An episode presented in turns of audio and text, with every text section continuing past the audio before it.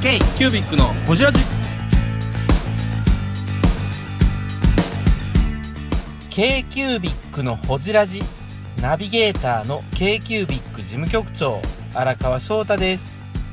今回 k キュービックがほじるのは株式会社ナレッジデザイン代表取締役信田哲彦さん。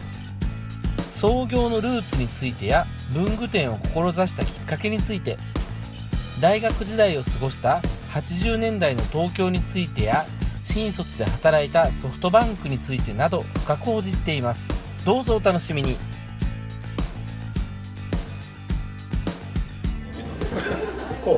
やりますよ。はいやりますよ。はい。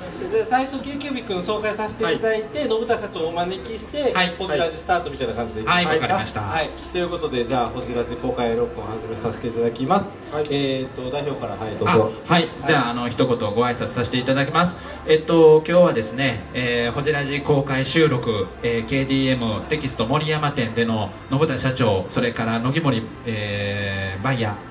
あー迎えてですね公開収録ということで皆さんあの遠いとこからお祭りあおお集まりいただきまして。お集まりいただきましてこんなね丸のつかない文章をずっと言う途中でつまずいちゃった。ありがとうございます。はい。えー、とでは k q b i c っていうのは、まあ、どういうグループかっていうのを一言だけあのご説明させていただきます、えっと僕たち3社はそれぞれあの1人文具メーカーというか、まあ、それぞれ、あのー文具作ってまして、まあ、一人ではないあのベンチャーでやってるのもいてるんですけれども、あのーある時3人一緒になって、えーっとまあ、いろんなところで、えイベントとかあ僕ら仕掛けで何かできないかなっていうことを3人で話しまして、えっと自分たちでいろんなことを考えてやっていこうよっていうことで集まった3人です。続きして え今のでこっち丸投げですか？まああのー私あのベアハウスの阿部と申しまして、えーで山本修行さんはい山本修行。山本修行の山本ですはい。でロンド工房の荒川です。はい。三人でやっておりますので。でまああのーなんでこんな閉まらへんの？今までねえったっけとまあ、文具バーっていうイベントをやったり、まあ、あのこれ今日はあのホジラジっていう僕たちあのポッドキャストであのラジオ配信してるんですけれども。ホジラジ聞いたことある人。すごいあのアンケート見せてもね。結構聞いてくださるみたいで嬉しい嬉しいですね。ええ。ありがたいですね、はい。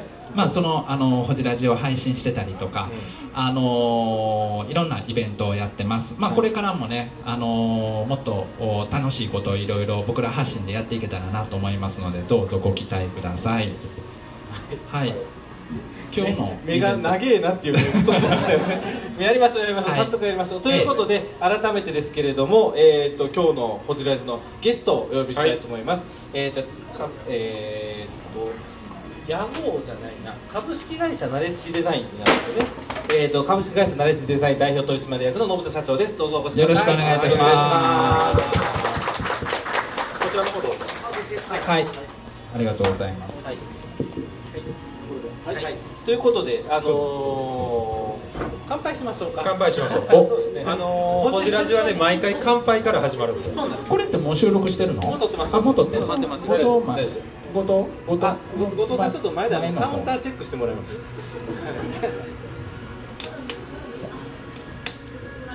あの皆さんお手元の、お手元の水を水探す時ほんまは弦が悪いんですけども今日はええやということでね。はいはい。はいじゃあ。乾杯の温度を信田社長に。え信田社長？ちゃそうなのかな？信田社長なのかな？山本さんでしょ。あ僕がいきなり乾杯でいいですよ。はい。じゃあ皆さんあのー元気よくお願いいたします。乾杯。はい。お疲れ様です。お願いします。お願いします。はい。やっぱビールの方がいいですね。あ まあそれはまた別の機会ということで、はい。ということでここからは我々も、あの座って。はい。お願いいたします。はい、よろしくお願いします。K キュービックのホジラジまずは皆さんあの店内ツアー回っていただきましてねいろんな多分お店の中にも仕掛けがいっぱいあると思うので楽しかったんじゃないかなと思います楽しかったですか？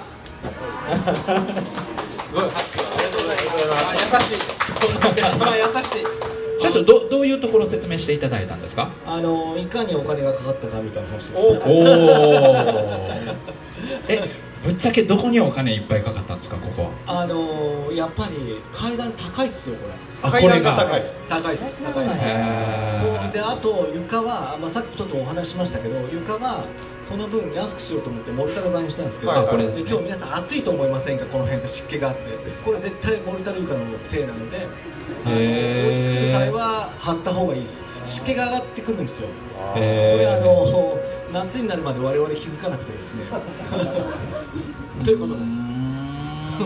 お金をケチった末のこの蒸し暑さという。そうなんです。よ 蒸し暑いのは次でよかったいや。あでも改めて気づいいたやこれ貼るとマジ高いんですよ。はいはいはいはい。セラミックタイル貼ると、はい。あのぶっちゃけ1500万ですからね。ええああこのフロア全部貼るんですそうねそうそう。でこれこれにして上に塗るだけだと大体300万ぐらいなので。へー。そんなもんだよね。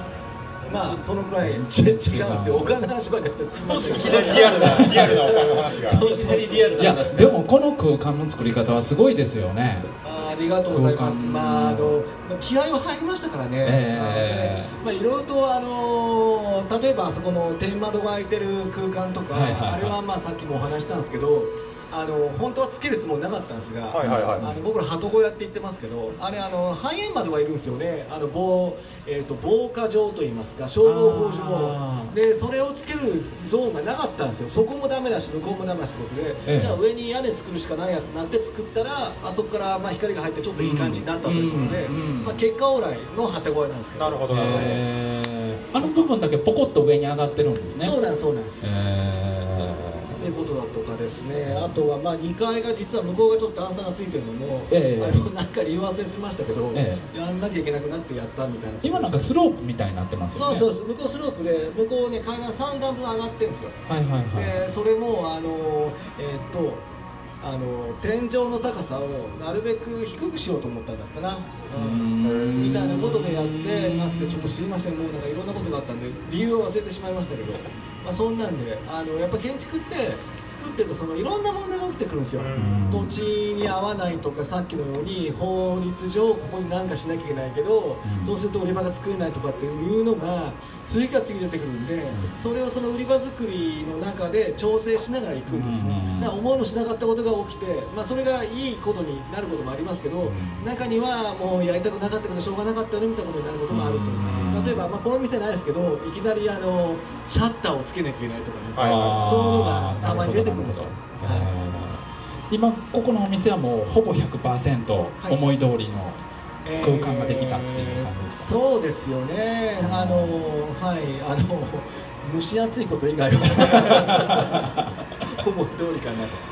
でもまあねみんなみんな多分お店入っていきなりこう雑誌バーンってあるんでなしにお店入っていきなりか階段とその空間ですよね、はいすごい気持ちいいというか。僕たちも初めて来た時この空間の凄さというか、はい。はい。い、きなりこの階段があって、神殿みたいやなみたいな。そう言ってましたね神殿みたいにね。神殿ね、あのこれは2階に上がってくれ作戦であのやっぱり2階建ての店って2階に絶対お客さん上がらないんですよ。だから2階の売り場の方が効率悪くなるので,、で今回ってやっぱ2階にも文房具ちゃんと置きたかったし、2階もこう活躍させたかったのでじゃあどうやったらお客さん2階に上がってくるんだろうかがテーマで、うん。そういうこの階段設計が始まったんですね、うん。なるほど。はい。なるほど、はい。この階段上がりたくなりますもんね。上がりたくなる、上がっていきなり出てきたのがかえ？死んでゆく神の本についてかなんかやったごめん先走りすぎたけあそうどすそうそう。ごいのがこれから死ぬであろう紙の本についてね。多分ねそそれ話し出すとね、うんどんどん終わらなくなっちゃうんで、そうやねうんあのこちらじのストーリー的に、はいはい。あの最初からやっていきましょう、はいあのオッケーですもうね70回ぐらいやってるけど山さんずっと下手くそなんですよ。ずっと下手くそこちらでずっと下手くそなんですよ。話したいことはね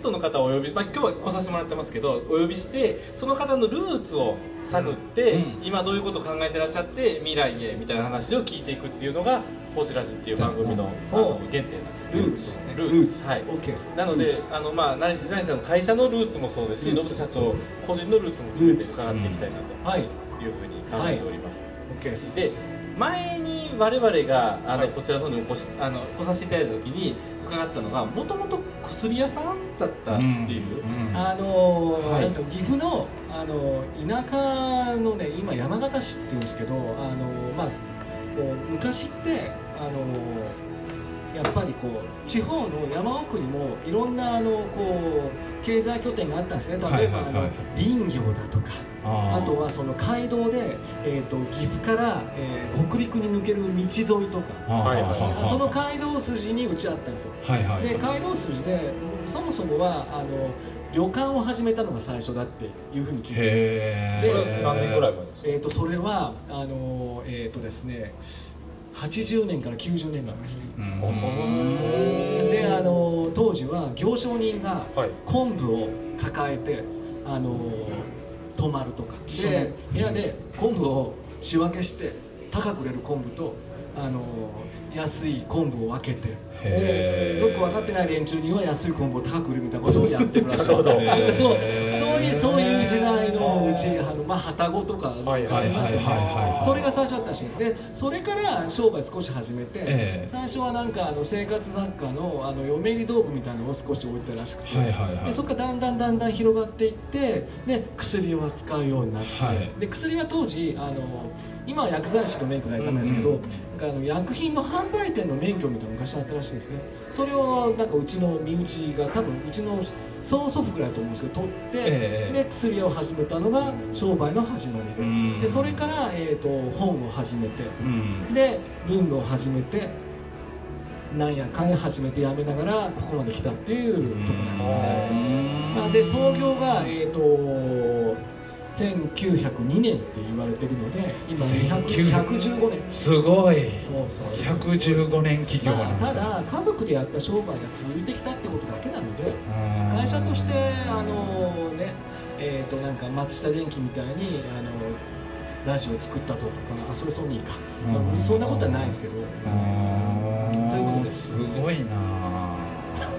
でもまああの、はいその街道沿い。でお店がスタートして、はい。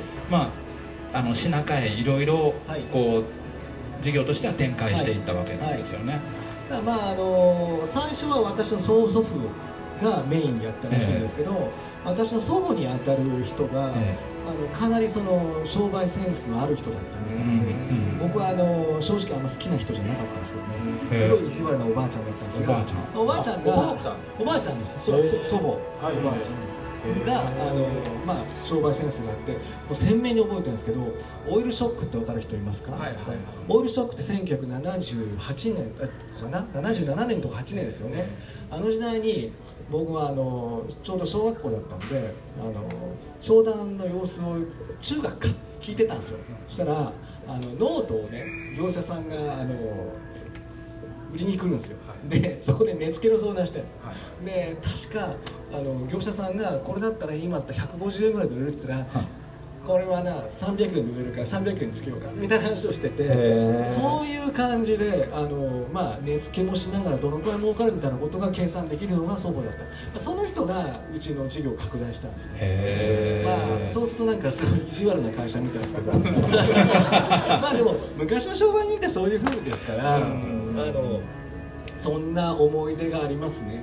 で書店っていうのは一方で全然その値引きのない世界じゃないですか、うん。定価販売決まってるので,、うんでまあ、書店はあのこれはあのこれはうちの親父が始めたらしいんですけど、ええええ。なんで書店始めたのって聞いたら、え書店だけはあの値切あの値切られないからだって言ってました。ああなるほど。なんぼでっかみたいなこと言われないのでなるほど。それがもう大嫌いだったから本屋も良かったっていうふうに言ってましたで一方で化粧品もやったんですよ。化粧品も昔は再販だったので、え値引き不可だったんです昔は。ということでだから本と化粧品だったって話を聞いてます。へはいある話じゃないです。社長が物心ついた時にはもう本事業もや事業というかあ本屋さん。本屋さんはい。でだから僕はあの閉店後の書店に夜暗いわいいな行っていいなまあ漫画読み放題うわーむっちゃいい。エッチな本は読まなかったですけど。完全に読んでますね 友達とか結構羨ましがったんちゃいうや家を本屋当時はやいいよねって言われたけど、はい。いやでも全然そのいいよねって感じが分かんなかったんでああみたいな感じでしたね、はい。あそういう、まあ、幼少時代を送ったのですね。その時から屋号はカルコスさん。いやその時はね信田屋っつったんですよ僕信田って呼んであーでカルコスってい。うのはあの国道沿いにあの国道今国道沿いですけど国道沿いに郊外店を出店する時に、うちの父がまだ今96で生きてますけど、父があのやっぱ横文字にせなあかんなみたいな。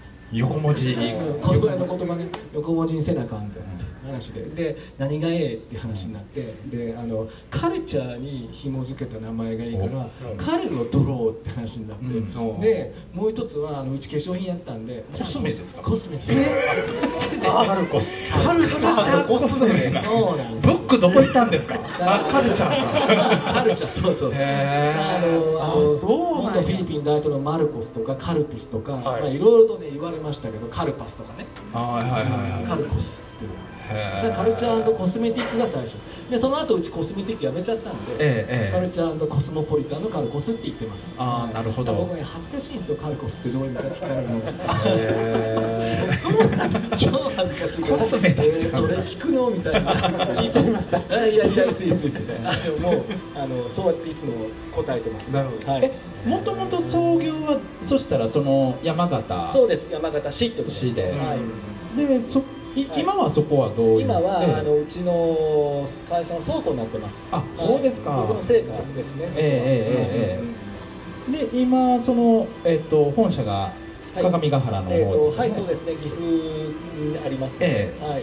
そこに出店そうです。第二でそうなんです。あのそこから一のえっ、とその岐阜の国道沿いに出したのがカルコス1号店で、ええ。次に出したのが一宮市愛知県の一宮市だったのが2号店、うん。でまあ、後にここはあの改改築してでかくするんですけど、えで3号店が愛知県の福総で4号店が高見ヶ原の今の本社。すごいな。っていうことでじゃんじゃん来てこれが最後ですね今。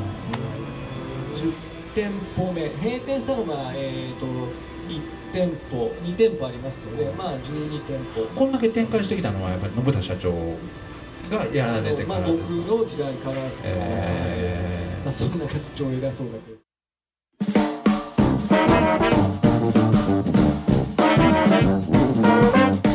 K q b i c のホジラジではリスナーの皆様からメッセージをお待ちしておりますアドレスは info.kcubic3.com info.kcubic3.com もしくは KQBIC サイトのメッセージフォームよりお願いします。iTunes のコメント欄でもお待ちしております。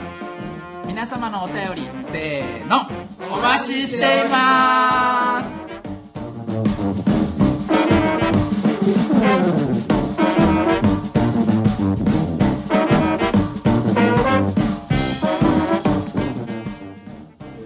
際その本屋を継ごうと思ったわけですよあね。あそうそうそれもねいろいろありまして、そこを聞きたいですね。これそこ聞きたい。あのこれ結構逸話があってですね、はいはい。あの僕高校時代に大学入った頃かな親2人に僕の本屋作るの嫌だったんですよはいはい。なぜかっていうとガキン頃から「お前はなあの将来信太屋を継ぐんだぞ」って言われてやっぱりその親に自分の未来決められるって嫌じゃないですか。うん。嫌ですね。うるせえわと思ってでもうやりたくねえよとずっと思ってたんです。でところが当時あの、えー、と皆さん信じられないかもしれないけど B ツールマガジンっていう雑誌が創刊されたんですよ。これ何かと B ツールの B は文房具。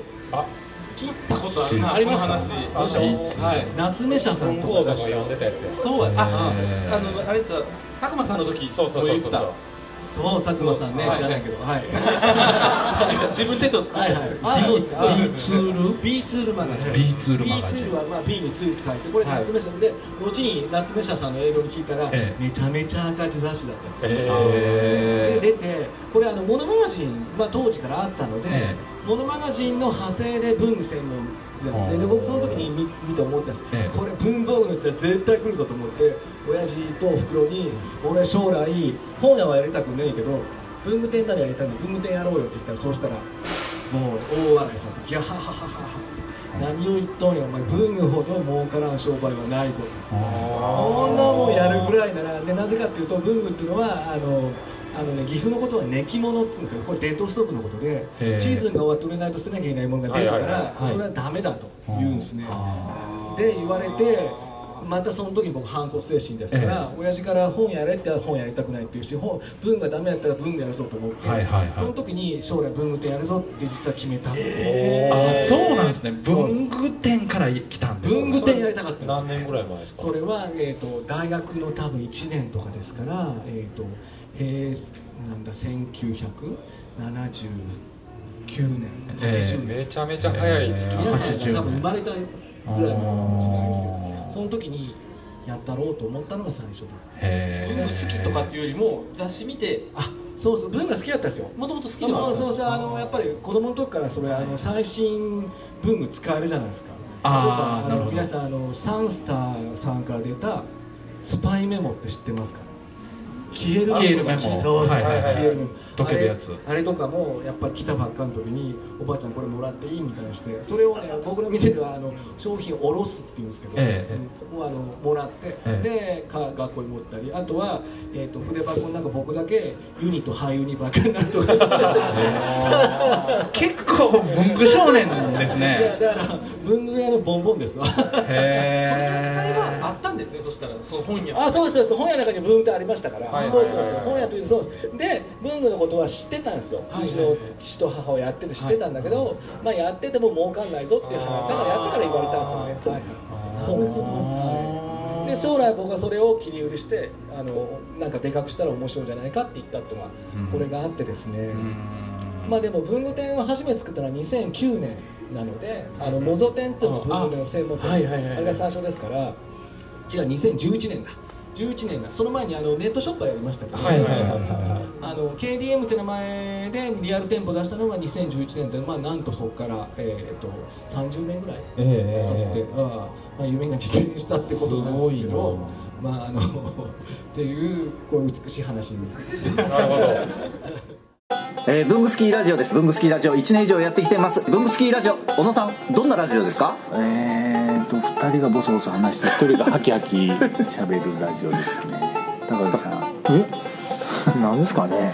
用意してませんでした。